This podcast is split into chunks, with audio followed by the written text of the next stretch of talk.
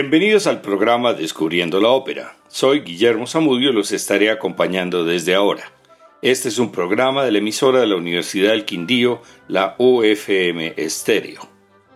Esta semana y la próxima vamos a presentar dos de las máximas obras exponentes de un género musical derivado de la ópera que nace y se desarrolla a lo largo del siglo XIX, primero en París y luego en Viena la opereta, un género cuya característica fundamental es contar una trama inverosímil y disparatada entre la cual se intercalan historietas con diálogos hablados, bailes y partes cantadas. La Viuda Alegre es una opereta en tres actos con música del compositor austrohúngaro Franz Lear y libreto en alemán de Víctor León y Leo Stein, basados en la comedia El agregado de la embajada de 1861 del francés Henri Milliac, autor de Carmen de Bizet, y varias operetas de Offenbach. Su trama gira alrededor de una rica viuda nacida en un pequeño principado y el intento de sus paisanos para evitar que su patrimonio salga del país, para lo cual tienen que conseguirle un marido local. En 1905 fue estrenada en el Teatro An der Wien de la capital austriaca y desde ese momento es considerada una de las obras más importantes de la opereta junto con El murciélago de Johann Strauss hijo. Siguieron muchas producciones internacionales, reposiciones y secuelas hasta versiones filmadas y parodias. La obra tuvo una importante acogida en España con al menos cuatro versiones en español. Vamos a escuchar la versión de la Orquesta de Cámara y Coros de Madrid.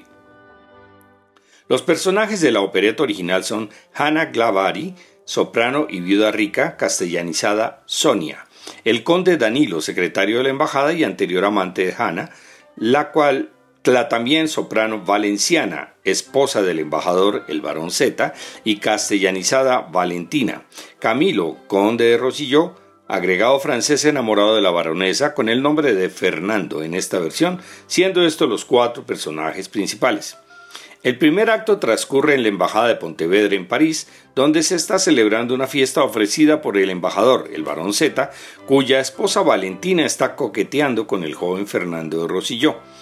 Sin embargo, el embajador no se da cuenta, pues su única preocupación es Sonia, la viuda rica, quien acaba de heredar 50 millones de francos tras la muerte de su marido, y si se casara con un extranjero, la salida de tal fortuna traería la ruina para el empobrecido país de Pontevedra.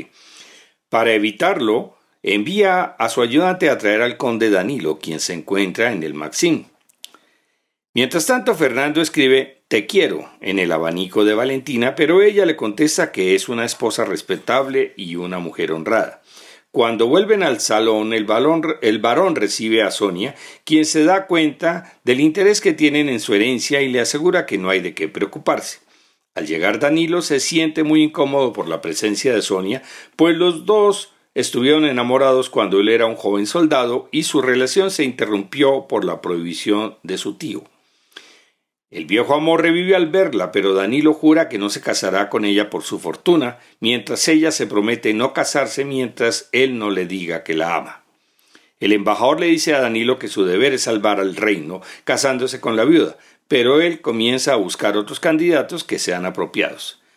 Se anuncia el próximo baile donde las damas escogen su pareja y varios hombres desean bailar con Sonia, pero ella prefiere a Danilo, quien se niega diciendo que no sabe bailar, pero después ofrece vender su puesto por diez mil francos que donará a la beneficencia.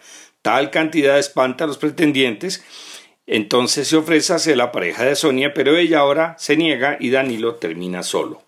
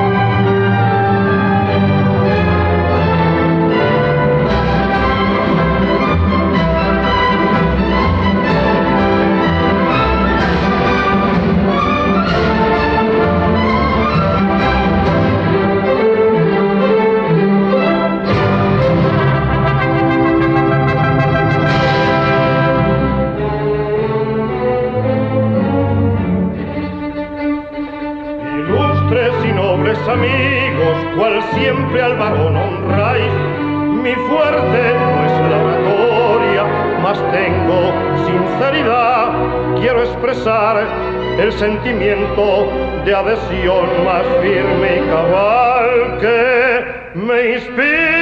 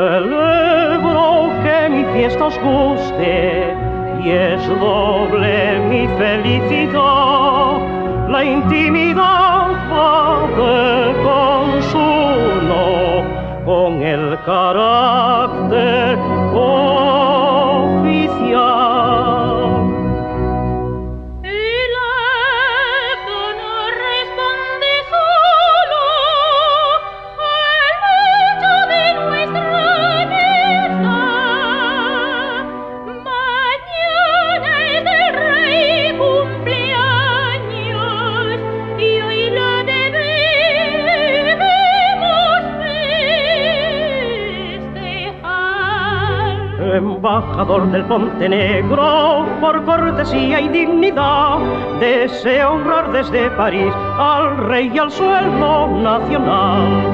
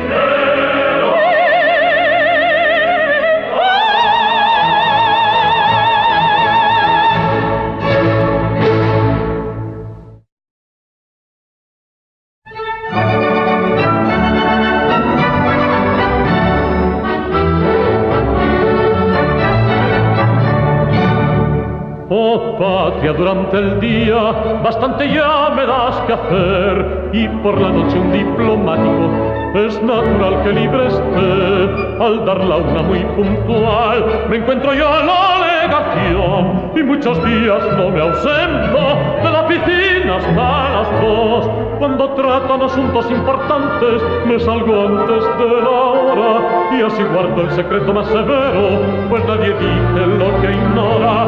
En la mesa montaron los papeles sin llegarlos jamás a resolver ya que en las cosas difíciles y graves con las prisas se echan a perder.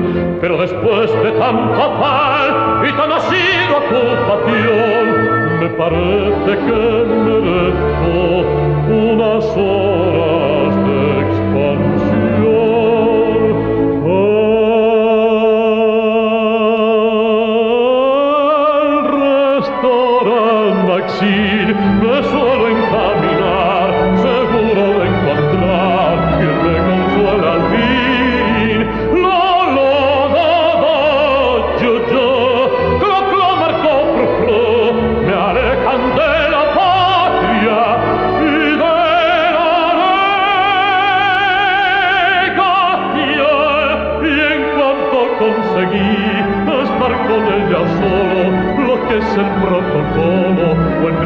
Masagli, la la da do giù giù, clo clo marco fru fru, ma sopra sei di ciossas, i colvo sopra sia, la la la la la la la la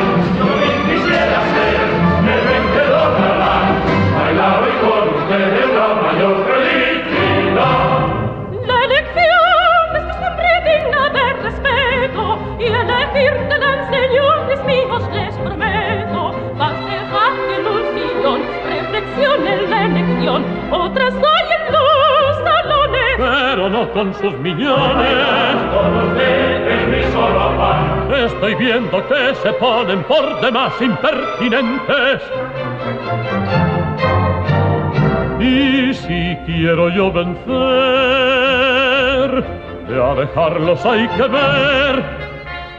La pena más grande, señores, que a un hombre le pueden causar está en que le den calabazas las damas que invita a bailar. Pretenden las damas del día al hombre poderse igualar. Tenemos aquí a una lectora con voto y no quiere votar. Hay que ingeniarse, hay que ingeniarse. Los candidatos deben trabajar. Por zancada vote usted, por presa de votar. En la elección yo merezco triunfar. Por zancada vote usted, como puedo de votar. En la elección yo merezco triunfar. Cuestión de política es todo, según acabáis de afirmar. Y hoy tengo que ser electora y debo la fuerza votar. Sabréis mi elección sin demora, mas hay que no quiero pensar. Aquel que mi voto no obtenga los votos que va a pronunciar. Hay que ingeniarse, hay que ingeniarse. Los candidatos deben trabajar. Voy a dar mi voto, pronto va a saberse. En la elección quien merece triunfar. Voy a dar mi voto, pronto va a saberse. En la elección merece.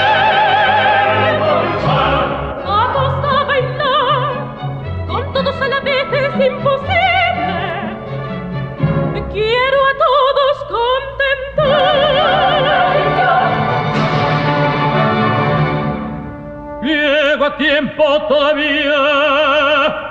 Venid aquí las peñas de la vida endulzaréis y a los gratos compases del vals destecadas, amadas por siempre seréis.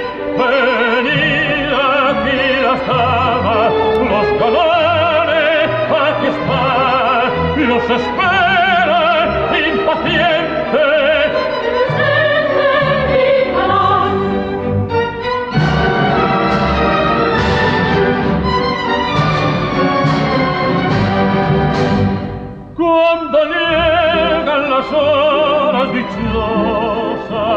Y se escucha el sonido de un vals, no comprendo que pase por nadie más que la ansia febril de bailar. Y siguiendo su ritmo suave, en silencio girando se va, que ya sal de la orquesta las notas como frases que vibran de acá.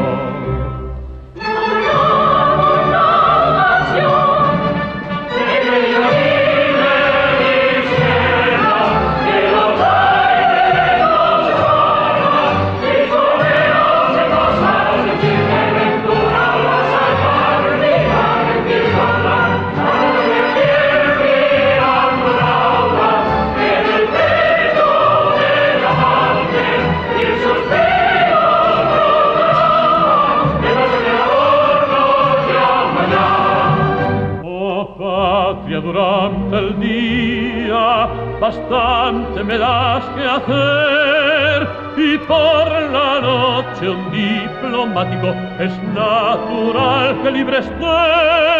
Podré lograr, señora, si logro sus mercedes. Dejadme un poco meditar. ¿Por qué no aceptará? Pues bien, uno de ustedes.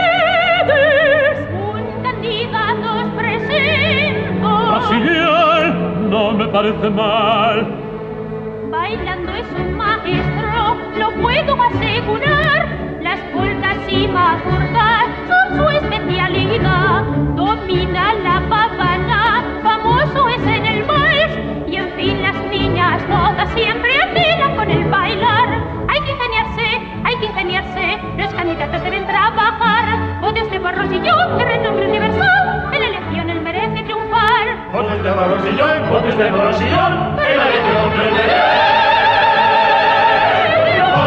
pongo a su disposición. No sé qué hacer, quizá, pues por regalarle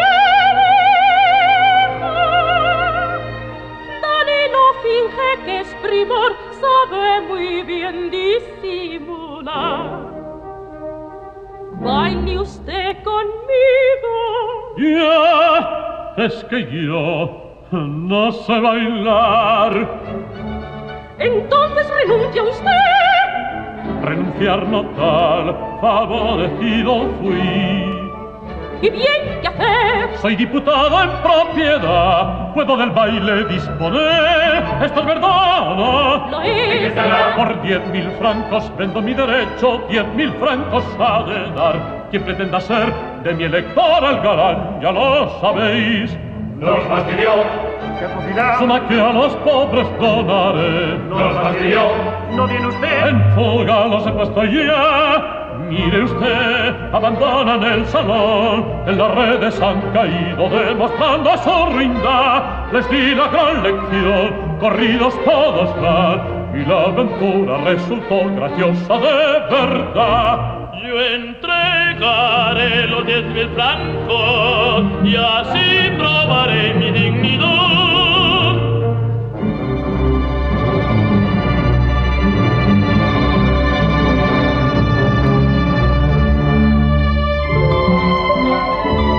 Lejos de aquí la sociedad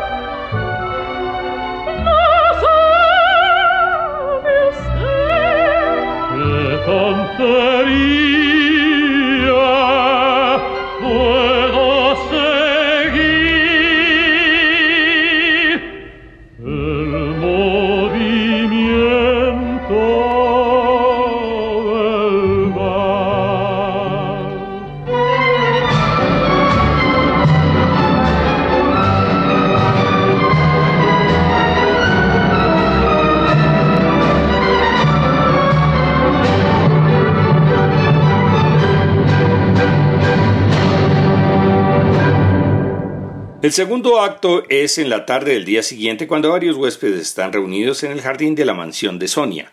Ella interrumpe la música para cantar la balada de Vilia, una ninfa que se enamoró de un mortal. Las esperanzas de Danilo renacen cuando el barón Z anuncia que traerán bailarinas del cabaret de Maxims y que, al parecer, Sonia está interesada en él. El ayudante de la embajada le informa al varón que Fernando de Rosilló está cortejando a una mujer casada, pero Z no recela de su mujer y le pide que se reúnan con Danilo en la casa de verano a las ocho de la noche. Valentina queda a solas con Fernando, decide a romper definitivamente cualquier relación con él y trata de persuadirlo para que le proponga matrimonio a Sonia. Fernando le pregunta el por qué deben separarse y ella le dice que esa tarde será la última en que se verán en la casa de verano. A las ocho el varón Z se dirige hacia allá y al echar un vistazo por la cerradura cree ver a su esposa con Fernando. El ayudante los ha visto entrar y saca a Valentina por la puerta trasera mientras Sonia toma su lugar. Al descubrirlo, Danilo desesperado cree que hay algo entre ellos dos. Fernando sigue con la farsa repitiendo sus juramentos de amor y Sonia anuncia su compromiso con Fernando aceptando la broma. Danilo finge su indiferencia, pero lleno de ira se va rumbo al Maxims para olvidar sus penas.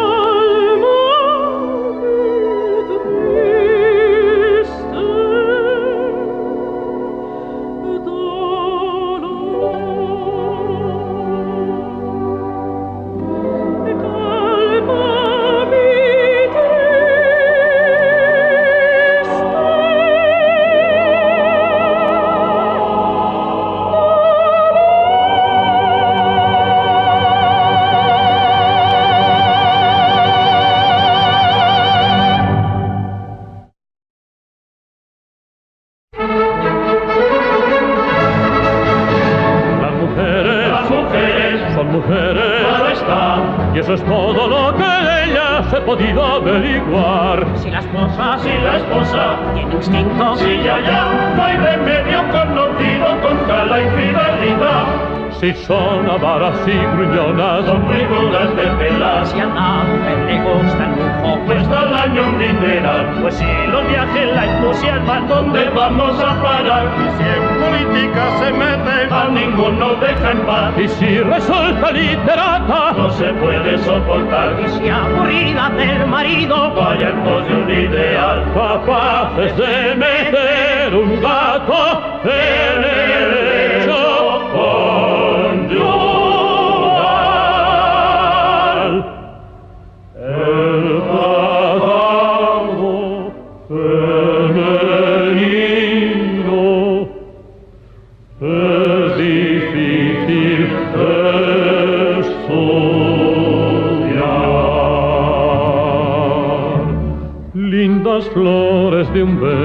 pensil, donde impera Cupido gentil, las mujeres por siempre serán de los hombres y pensando en el árbol fatal de la ciencia del bien y del mal, las mujeres serán como han sido y el sol de los hombres la perdición. ¡Qué mujeres! ¡Qué mujeres, qué mujeres, qué mujeres!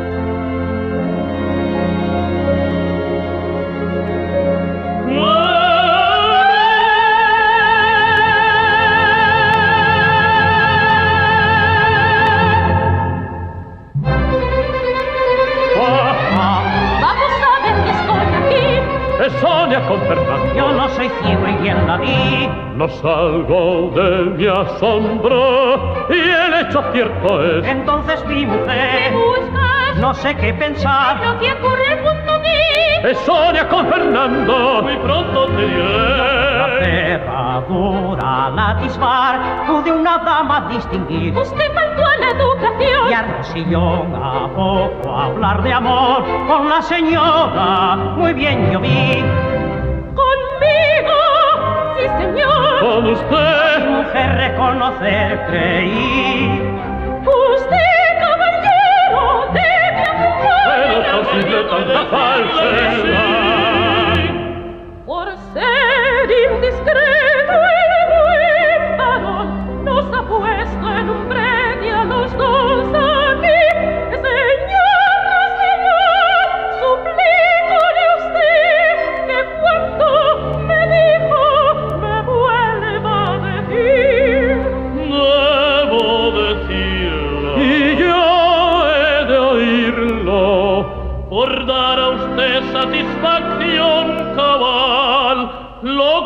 Vater sicher, denn nur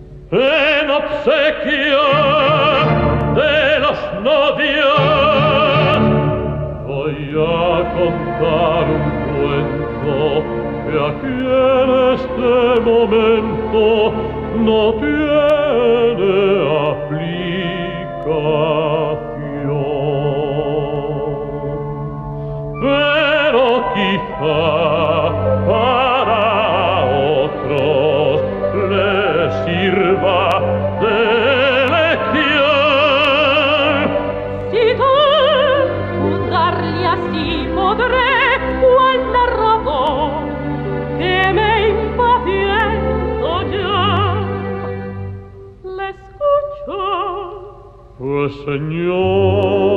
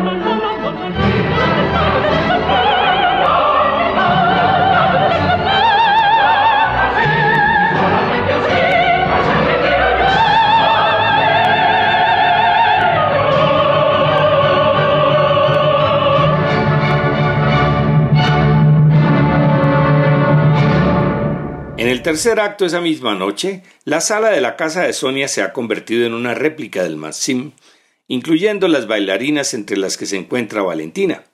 Danilo recibe un telegrama donde se le informa el inminente ruina del país y le pide a Sonia que deje a Fernando, lo cual ella acepta para la felicidad de Danilo.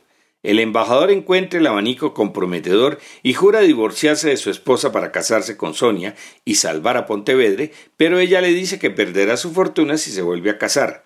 Al escuchar esto, Danilo le confiesa su amor y ella le hace saber que está dispuesta a perder su herencia, pues está estipulado que pasará a manos de su nuevo marido. Valentina recupera el abanico y le asegura su fidelidad al varón, leyéndole su contestación que también quedó escrita. Soy una esposa respetable y una mujer honrada, con lo cual la opereta termina felizmente.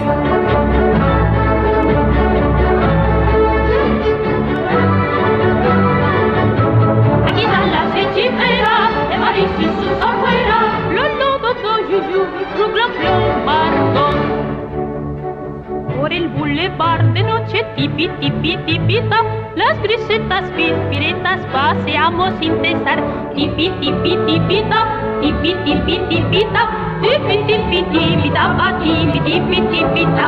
Son las plumas del sombrero, nuestro emblema singular, nuestro mote largo, el vuelo ya los tontos despluman. Aquí están las hechiceras de París y sus afueras, lo.